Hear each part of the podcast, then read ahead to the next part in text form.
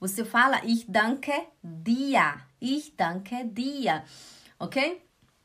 Aqui no nosso exemplo, eu escrevi ich danke dir für das Geschenk. Eu te agradeço pelo presente. Ich danke dir für pelo, né? Pelo das Geschenk. O presente. Ich danke dir für das Geschenk. Eu te agradeço pelo presente, né? Outro exemplo que eu coloquei no nosso PDF é Ich danke dir für deine Hilfe. Eu te agradeço pela sua ajuda.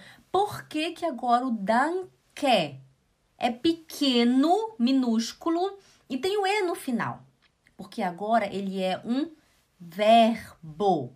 Atenção, um verbo. Por isso que você fala ich danke dir, porque o verbo a gente fala ich danke, du dankst, er, sie, es dankt, wir danken, ihr dankt, sie danken, né? Isso é um verbo, quando a gente conjuga, é um verbo. Por, e verbos, atenção, atenção, verbos no alemão são sempre com letra minúscula, sempre se escreve pequeno. Man schreibt immer klein. Verben werden immer klein geschrieben. Nicht vergessen, Verben werden immer klein geschrieben. Verbos são sempre escritos com letras minúsculas. Não esquece. Also nochmal, noch einmal, mais uma vez. Verben werden immer klein geschrieben. Nicht vergessen. Verbos são sempre escritos com letras minúsculas. Não esquece, ok?